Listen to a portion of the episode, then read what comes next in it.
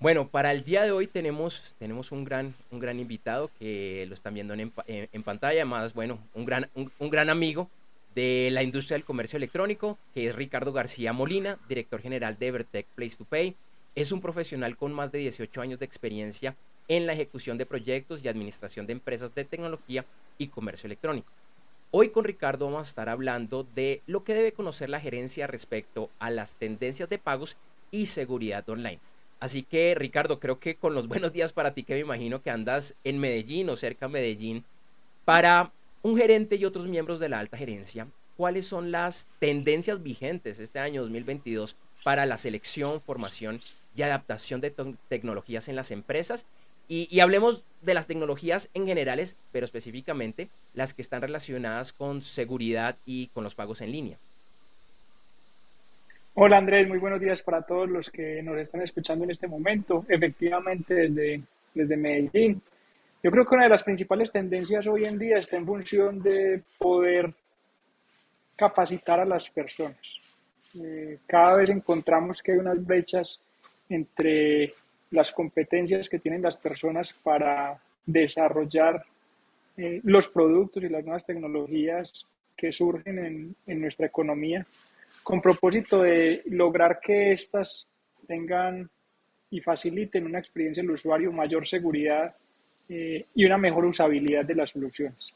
Es por eso que nosotros, por ejemplo, una de las principales cosas que estamos haciendo y que hemos venido haciendo en los últimos años es no solamente el tema de formación interna, cómo poder suministrarle a las personas que, que trabajan con nosotros pues una carrera y un desarrollo profesional, sino cómo logramos también atraer a nuevas personas y cómo hacemos actividades para que eh, personas externas a, a Evertec, Place to Pay, puedan acceder a los conocimientos, a las tecnologías que tenemos con el propósito de que en un futuro puedan sumarse a nuestro equipo de trabajo. Nosotros, por ejemplo, el año pasado lanzamos una escuela externa en la cual se inscribieron o matricularon más de 800 personas. Nosotros al final de un proceso de selección elegimos 40 y durante seis meses capacitamos a personas externas con el propósito de que fueran desarrollando habilidades que les permitieran eventualmente poder eh, desempeñarse en un rol en, en Place to Pay. Y esto no solamente para personas con conocimiento técnico, sino para personas que inclusive pueden tener desarrollos profesionales en otros ámbitos como la biología o la química o, los recursos humanos. Eh, y lo que estamos buscando es facilitarle estas competencias a personas que pueden tener un potencial importante en la industria del conocimiento en tecnología. Muy interesante. Y ahora sí entremos en, en materia, lo que yo sé que es tu experticia, que tiene que ver con el tema de pagos y seguridad eh, online. Y hablemos con un tema que seguramente muchos de las personas que nos están viendo han escuchado.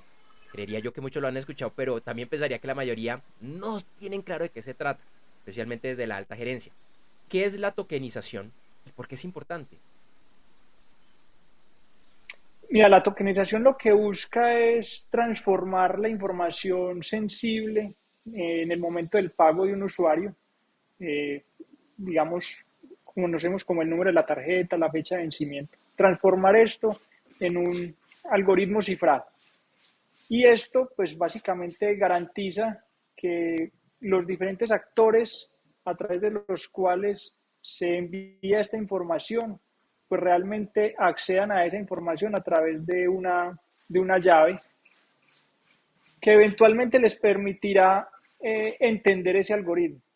Eso lo que busca es que todos los actores en el ecosistema tengamos mejores prácticas de seguridad, pero también para el usuario final que eventualmente cuando haya eh, o cuando quiera hacer un nuevo pago, no tengamos que volver a preguntar por toda la información que en algún momento ya suministró. Por lo tanto, esto garantiza una mejor experiencia de usuario en el futuro, también un, un mejor eh, adopción por parte de las nuevas personas en el ecosistema de pagos y garantiza que la seguridad se incrementa significativamente a lo largo de todo el proceso, lo cual pues redunda en beneficio para los usuarios y para los comercios. Los usuarios porque entenderán que la información que está siendo suministrada para el pago en, en algún momento determinado se está gestionando de la mejor forma, con las mejores políticas, el mejor conocimiento que tenemos a nivel mundial de cómo se trata este tipo de información, pero también los comercios, porque eventualmente serán menos vulnerables para, para el fraude en, en, en un momento futuro, en una, en una compra como, como la que se está dando en Internet. Entonces, creo que para el ecosistema los procesos de tokenización pues cada vez eh, redundan en beneficios en seguridad, en mejora de la experiencia para el usuario y por lo tanto creemos que son importantes la adopción por parte de los comercios de este tipo de, iniciativas y los diferentes actores como redes de procesamiento, bancos adquirentes, emisores, que lo que nos permiten es ir evolucionando en la adopción de tecnologías en los países en los cuales tenemos presencia. Muy interesante, Ricardo. Y hay otro tema que, que, yo diría que también es muy importante, que también diría esos temas, y ese con mayor razón, que lo hemos escuchado, que desde muchos puntos de vista lo hemos escuchado, pero que yo creo que también poco se entiende y que alguien de la alta gerencia lo debería saber, y es qué es la identidad digital. Listo, muy bien. Mira, la, la identidad digital es, es el conjunto de, de información que nosotros, por diferentes mecanismos, hemos dejado en Internet. Es todo lo que nosotros, por algunos de los diferentes métodos, eh, hemos suministrado en algún momento en Internet. Puede, puede, provenir de redes sociales, por ejemplo, pero, pero puede también provenir de los pagos que en su momento hemos hecho. Entonces, la identidad digital lo que busca es agrupar la información sobre un usuario en relación a, a un momento de, eh, de compra, de pago o de transacción. Dicho de otra forma, nosotros normalmente cuando vamos a hacer una transacción de compra, eh, queremos adquirir un servicio o comprar un producto, normalmente dejamos información del tipo de cédula, documento de identidad, eh, nombre, teléfono, dirección. También se puede acceder, por ejemplo, a información de la dirección IP de la cual se está conectando ese usuario, desde el dispositivo que lo está haciendo. Esa información, pues como estamos en el mundo no presente, eh, los actores del ecosistema, pues no sabemos qué tan cierta es esa información que el usuario está suministrando. Y por lo tanto, comparamos esa información eventualmente con fuentes de datos externas, ¿sí? Podemos ir a, a, entidades públicas para validar que efectivamente la información que está siendo suministrada es, es cierta y evitar de esta forma procesos de suplantación. Recientemente, pues y cuando digo recientemente es en los últimos años, se han incorporado en temas de identidad digital conceptos como la biometría, entonces eh, la huella o el rostro para la identificación y para la compra de ciertos productos. Y entonces todo esto hace parte de una serie de características que van sumando a la información del usuario en Internet. Pero que también, digamos, más importante que esa información es el comportamiento que usualmente tiene ese usuario cuando va a acceder a, a Internet. Entonces, no solamente es importante verificar que los documentos de identidad efectivamente sean los que son, o que el teléfono es, o que la dirección de correo es, sino también cuál es el comportamiento que ese usuario ha tenido en el tiempo, cuáles son las horas en las que compra, cuáles son los montos en los que compra, qué tipos de productos compra. Y eso hace parte de esa identidad digital. O sea, no solamente los factores que yo logro verificar conocer o que me suministra el usuario, sino también la información que empiezo a recolectar con base en el tiempo que me permite entender cuáles son los patrones de comportamiento de ese usuario. Y eso hace parte de la identidad digital. Concepto bastante interesante y una explicación bastante, bastante sencilla. Gracias, Ricardo. Esta, esta pregunta de pronto es un poco más básica, más primaria en, en tema de seguridad y que nos pega a todos. Y es desde tu conocimiento profesional, ¿qué recomendaciones nos das a nivel pues, personal, valga, la redundancia, a nivel profesional y empresarial frente al uso y la política que le damos a las contraseñas? Muy bien, Bey. Yo, yo creo que uno de los principales retos que todos en la industria tenemos es garantizar que las personas no sean víctimas de ataques. Hoy la gran mayoría, digamos, de los problemas en seguridad que, que se ven en el mundo están relacionados con, con que algún defraudador tuvo acceso a unas credenciales de acceso de alguna persona. Y eso pues le abre una serie de, de, datos y de información que eventualmente podrá ser explotada no solamente de usuarios, sino en corporaciones. Eh, en las contraseñas particularmente, pues digamos, uno de los temas en los que nosotros creemos más es que, pues primero, las contraseñas, ya hay mecanismos a través de los cuales, y hay, digamos, eh, productos y servicios en producción a través de los cuales eh, sin contraseñas eh, se puede incrementar los niveles de seguridad. Entonces, una de las cosas es que nosotros como industria tenemos que ir evolucionando a que cada vez se use menos las contraseñas y que las contraseñas que muchas veces son difíciles de gestionar por parte de nosotros como usuarios porque cada vez tenemos una gran cantidad de, creamos creamos registros en una gran cantidad de bases de datos, todos con contraseñas. Entonces, una de las cosas importantes es, primero, utilizar contraseñas que sean diferentes. Y la mejor forma de utilizar contraseñas que sean diferentes, pues es poniéndoles, digamos, como, como una frase, una frase en la que uno se encuentre. Mi casa es roja, 2020, 2022, punto. De esa forma logramos que por lo menos la, la, percepción que nosotros tenemos sobre esa contraseña, pues posiblemente podamos recordarla más fácilmente. Ese es un, ese es un tema. Lo segundo es que también es importante decirle a las personas que los mecanismos a través de los cuales los defraudadores más están accediendo a la información privilegiada de nosotros los usuarios tiene que ver con la vulneración de los registros eh, y del logueo en diferentes aplicaciones. Entonces hoy lo que vemos es que los defraudadores están teniendo control de cierta información de nosotros, piden restablecer una contraseña, pero realmente quien está restableciendo la contraseña es el defraudador y por lo tanto las personas pierden acceso a su cuenta y con base en eso se empiezan a hacer una gran cantidad de fraudes. Claramente pues está en no suministrar y no gestionar las contraseñas, no anotarlas en ningún lugar. Y una de las cosas que también creo que nosotros como usuarios pues debemos tener cada vez más conciencia es que muchas veces estamos accediendo a través de, de Internet, a través de redes públicas, a través de estas redes públicas nos estamos logueando en, ciertos, eh, en ciertas cuentas y esas redes públicas realmente son muy fácil de acceder por parte de fraudadores, lo cual estamos dejando información que puede ser capturada fácilmente por un defraudador y que eventualmente pues pueden con esto hacer, hacernos daño. Entonces, una de las cosas pues que, que nosotros recomendamos principalmente es que pues claramente siempre que vayan a acceder a un sitio web el candadito esté verde. O sea, eso implica una capa de seguridad y que ese sitio fue verificado previamente.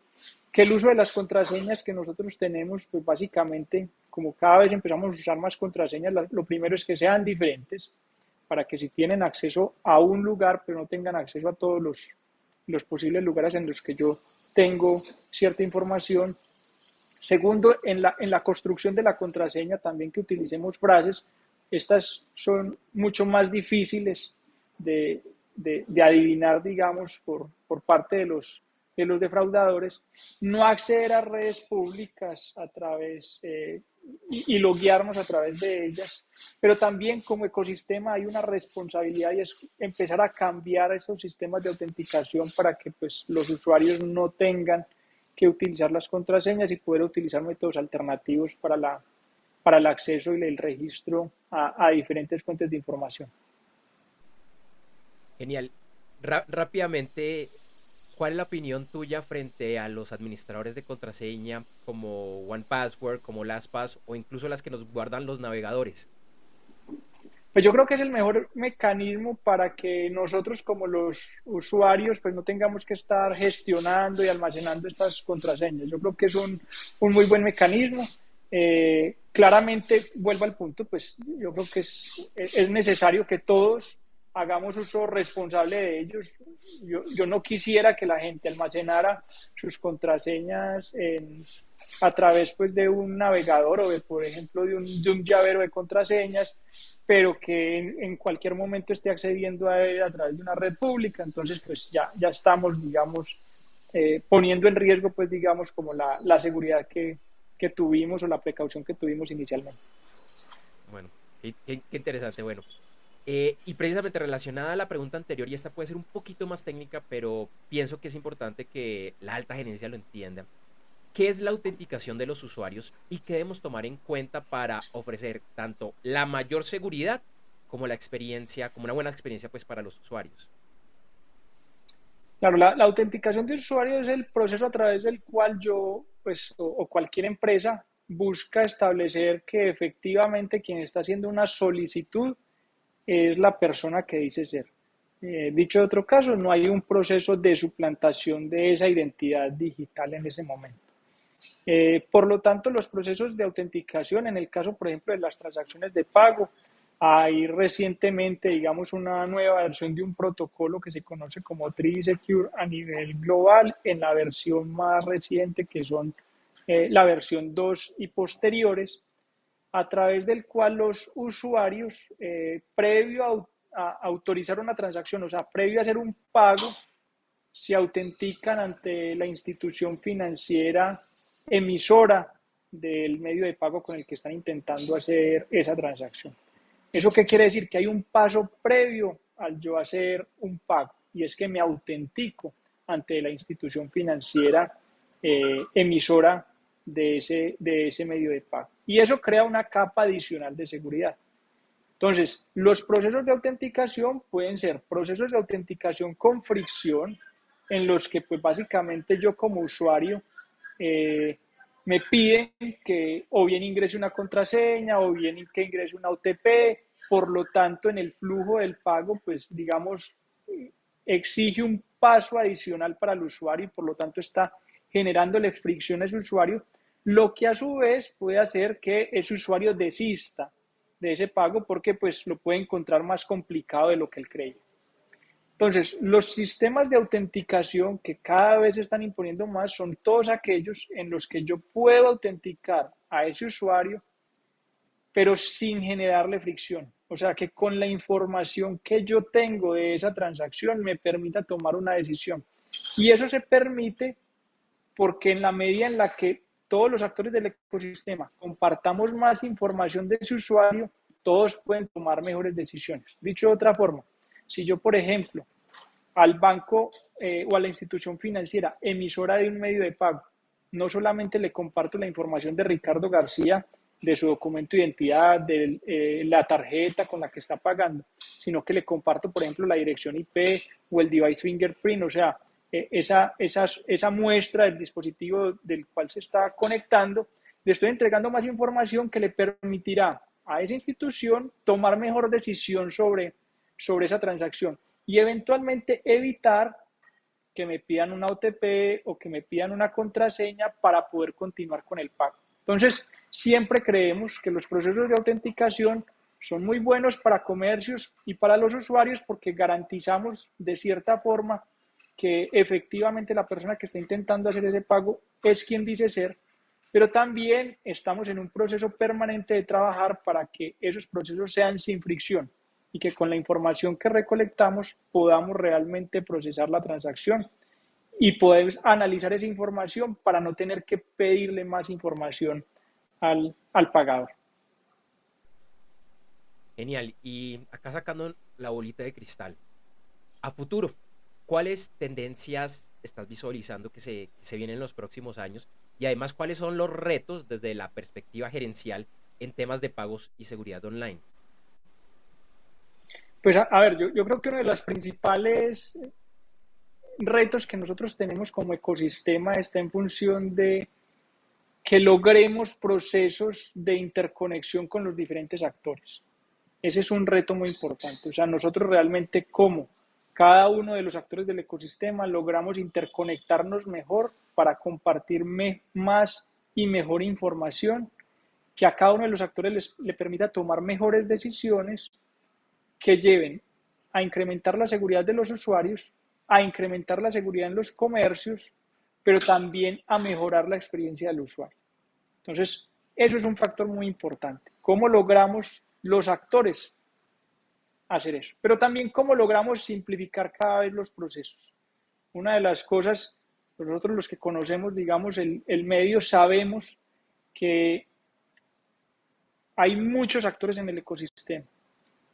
Tenemos que buscar hacer procesos de pago más simples, que los diferentes medios de pago tengan procesos de autenticación, procesos de autorización similares, o sea, que la experiencia de pago del usuario final sea similar independientemente del medio de pago que use. Cada vez en nuestras economías hay más y nuevos medios de pago que le abren un abanico de posibilidades a nuevas personas para acceder a productos y servicios a través de Internet. Y lo que vemos es que estos nuevos mecanismos, estos nuevos métodos de pago no necesariamente comparten, digamos, como la misma experiencia de usuario. Por lo tanto, hacemos que el usuario final en ciertos momentos pueda verse confundido cuando utiliza o cambia un método de pago porque la experiencia es completamente diferente. Entonces, yo creo que tiene que estar muy enfocado en que nosotros, los actores del ecosistema, logremos procesos en los cuales la experiencia del usuario final sea mucho mejor, simple, pero también que sea mucho más consistente a lo largo del proceso y con diferentes medios de pago. Ricardo, antes de despedirnos de esta interesante entrevista, quería preguntarte acerca de algo, algo que incluso estamos haciendo juntos, que es tu participación en el programa ECOMEX, que es e-commerce para empresarios, y de un marketing summit, eh, summit que se va a realizar en Ruta N en el mes de octubre, que sé que todavía está un poquito por encima, pero que nos cuentes qué podemos esperar de, de ambos y por qué es importante que quien nos está viendo en este momento, ese miembro de la gerencia, se inscriba tanto al programa de ECOMEX como a, ese evento de, de Ruta N en octubre. Yo creo que una de las cosas más importantes es que en el caso, por ejemplo, de, de Vertec Place to Pay, donde yo trabajo, pues básicamente nosotros hemos, hoy tenemos presencia en más de nueve países en la región. Y nosotros estamos trayendo ese conocimiento, pues no solamente a Colombia, sino a los diferentes países en los que participamos. Y ese conocimiento es el conocimiento agregado de entender que en cada uno de los países hay diferentes eh, mecanismos, diferentes métodos de hacer lo mismo y de solucionar el mismo problema, que es facilitarle la, vida a las personas en el comercio electrónico. Y nosotros, pues a través de estos, eh, de, estos eventos, lo que estamos buscando es poner en conocimiento no solamente las mejores prácticas de estos países, sino las mejores prácticas a nivel mundial en temas de pago, de seguridad, de identidad digital, de tokenización, de experiencia de usuario, que le permita a los gerentes pues entender cuáles son las nuevas realidades, cómo estas nuevas realidades pueden aportar a que sus negocios eh, se desarrollen mejor en el, en el mundo no presente, en el e-commerce y cómo también poder continuar creciendo el ecosistema. Entonces, lo que buscamos a través de estos espacios es traer el conocimiento y la experiencia que tenemos para ponerla a disposición de las personas que están participando de estos eventos y que puedan entender hacia dónde va, digamos, las, las tendencias más importantes y que muchas de ellas ya, ya pueden tener acceso en, en los mercados en los cuales estamos participando. Gracias, Ricardo. Eh, ahora sí, la, última pregunta y porque seguro muchas personas quieren eh, estar en contacto contigo, preguntarte mucho más de tantas cosas interesantes que ustedes están haciendo eh, en Evertag, Place to Pay, y es dónde te pueden contactar, dónde están ustedes. Pues yo creo que el, mejor mecanismo pues es siempre la, la, página de internet. Nos pueden contactar a través de evertech.com o placetopay.com. Eh, igual pues yo tengo un, un LinkedIn eh, y me pueden buscar a través de, de, esta red social como Ricardo García Molina eh, y pues claramente muy atento pues a cualquier novedad, cualquier pregunta que quieran hacerme, siempre disponible. Ricardo, gracias. Ya aprendí bastante, revisé varios conceptos que de pronto se me habían desactualizado. Te agradezco por participar, por ser nuestro primer invitado en esta evolución de Gerentes 360 y espero que nos puedas acompañar a futuro nuevamente aquí. Andrés, siempre con el mayor de los gustos, un saludo a Felipe. Vale, gracias, que estés muy bien.